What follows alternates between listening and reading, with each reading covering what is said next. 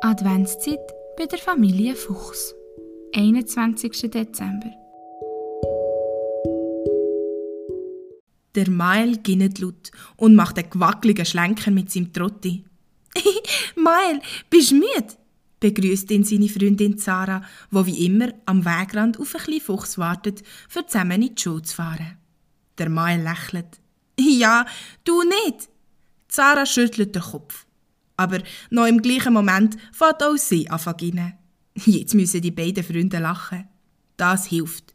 Lachen macht wach. Und glücklich. Wo der Mael und Zara schließlich in die ankommen, sind sie beide richtig wach und fröhlich. Wo es läutet, gehen sie rein und ziehen ihre Schuhe ab. Zara schläft in ihre Finken und quiekt der Stund auf. Autsch, was ist denn das? Der kleine Fuchs und die anderen Kinder, die am Finken anlegen sind, an lachen. Sie lachen das kleine Wieseli Sarah nicht aus. Sie freuen sich für sie und vielleicht amüsieren sie sich auch ein bisschen über ihren Schreck. Es dauert nur etwa zwei Sekunden, bis Sarah versteht, was los ist. Sie zieht ihren linken Finken wieder ab und holt einen kleinen Stern daraus raus. Lachend rennt Sarah zur Frau Uhu und zeigt ihr den Stern.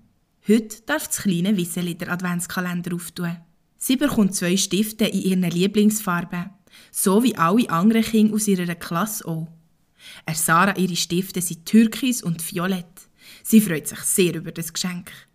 Wo das kleine Wieseli wieder an ihrem Platz hockt, erzählt Frau Uhu der Klasse eine Geschichte.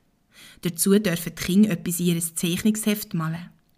Der Mael zeichnet seine Familie. Die Mama, der Papa und sich selber. Der kleine Fuchs lässt der Geschichte gespannt zu. Es geht um einen Specht, der einen Schneemann baut. Eigentlich nicht nur einen, sondern ganz viele verschiedene. Einen grossen, einen kleinen, einen dicken, einen dünnen, einen geraden und einen krummen. Einen, der den Kopfstand macht und einen, der auf einem Mürli sitzt. Ein kleiner Spatz lacht dem Specht seine Schneemann aus und findet es komisch.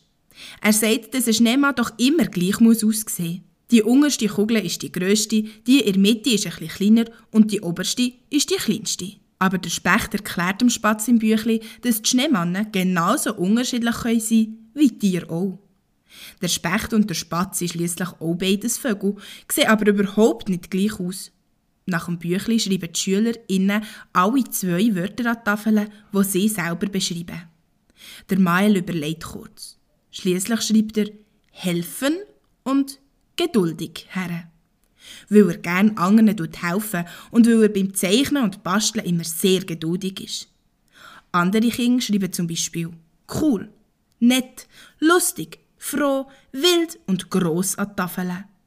Die Frau Uhu schreibt mutig und freundlich her. Am Schluss ist die Tafel eine richtig grosse Sammlung von Sachen, die ein Mile seine Klasse ausmacht. Die SchülerInnen sehen, dass sie genauso unterschiedlich sind wie die Schneemannen in der Geschichte auch. Und Frau Uhu sagt ihnen, dass sie alle super sind, genau so wie sie sind. Wo der Mael am Mittag heimkommt, erzählt er dem Papa von der Geschichte und von den Wörtern an der Tafel. Ein Mael, sein Papa, findet das sehr spannend. Weil der Mael aber so viel erzählt hat beim Essen und er schon wieder los muss für die Schule, hat der Papa ganz vergessen, ihm noch etwas Wichtiges zu sagen. So hat der kleine Fuchs keine Ahnung, was ihn am Nachmittag nach der Schule daheim erwartet. Wo er reinkommt und wie immer ruft, «Hallo, ich bin daheim!» antwortet nicht wie sonst am Donnerstag nur der Papa, sondern ein Mael seine Tante und sein Cousin, der Paul. «Paul, was machst denn du da?» fragt der Mael lachend. Wir essen heute Abend bei euch daheim zur Nacht. Wir haben noch einen Termin in Nähe und die Papa hat uns heute am Mittag schon zum Nacht eingeladen. Der überraschende Besuch freut der Mael sehr.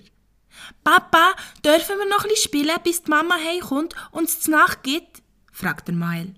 Der Papa nickt. Wer zuerst in meinem Zimmer ist, ruft der kleine Fuchs und rennt los. Der Paul sauset in seinem Rollstuhl wieder blitzingen nachher. Die beiden kommen gleichzeitig im Zimmer von Mael an.